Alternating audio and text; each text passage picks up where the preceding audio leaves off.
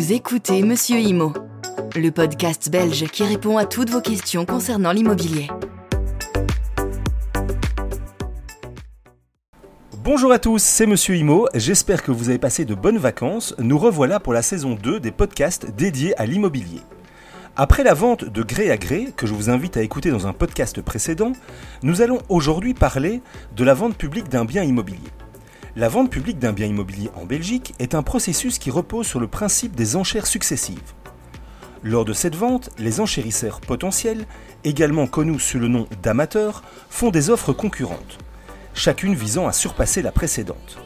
Le dénouement de cette joute d'enchères déterminera le montant final de la vente à condition que le vendeur accepte l'offre la plus élevée. Il est important de noter que ce processus de vente publique se déroule sous la supervision et l'organisation d'un notaire. Ce professionnel du droit joue un rôle essentiel en veillant à ce que toutes les étapes de la vente se déroulent conformément à la loi et aux réglementations en vigueur.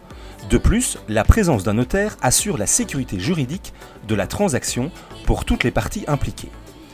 L'une des caractéristiques les plus attrayantes de la vente publique est la garantie qu'elle offre en termes de rapidité, de transparence et d'obtention d'un prix équitable, cette méthode de vente est particulièrement prisée dans le cadre de certaines ventes judiciaires où un tribunal ordonne la vente d'un bien. Cette exigence légale témoigne de la confiance que la loi accorde au processus de vente publique pour assurer une répartition équitable des biens en jeu. La vente publique procure également un sentiment de transparence, car chaque enchérisseur peut observer en temps réel les offres de ses concurrents. Cette ouverture favorise un climat de concurrence saine et équitable, éliminant ainsi toute opacité potentielle dans le processus d'achat. En ce qui concerne le juste prix, la vente publique joue un rôle crucial.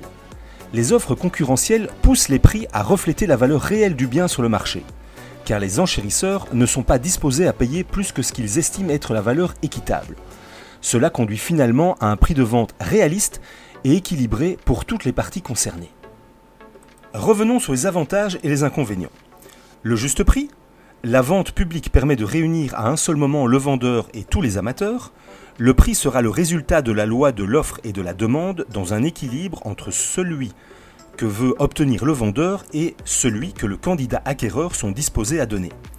Chacun reste libre. Si le vendeur estime que le prix qu'il espérait n'a pas été atteint, il peut retirer le bien de la vente.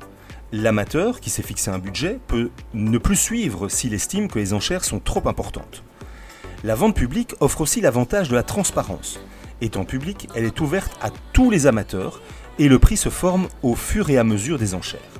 Tout le monde peut en suivre l'évolution et y prendre part ou pas en fonction de son budget. La rapidité, le vendeur épargne le temps nécessaire à la négociation, la vente peut dès lors être fixée très rapidement. L'acquéreur connaît également les délais qu'il lui faudra respecter pour disposer du bien. La vente publique n'a plus de secret pour toi maintenant. N'hésite pas, si tu souhaites que l'on développe un sujet qui t'intéresse, à nous contacter via les réseaux sociaux. Ah oui, j'ai un petit message pour toi. Sais-tu que 50% de mes podcasts sont écoutés par des personnes qui ne sont pas abonnées? Alors si tu veux recevoir les notifications et découvrir les nouveaux podcasts et vidéos, abonne-toi sur Spotify et YouTube. Très bonne journée et à la semaine prochaine. Le contenu vous a plu? Abonnez-vous et retrouvez encore plus de contenu sur www.monsieurimo.be.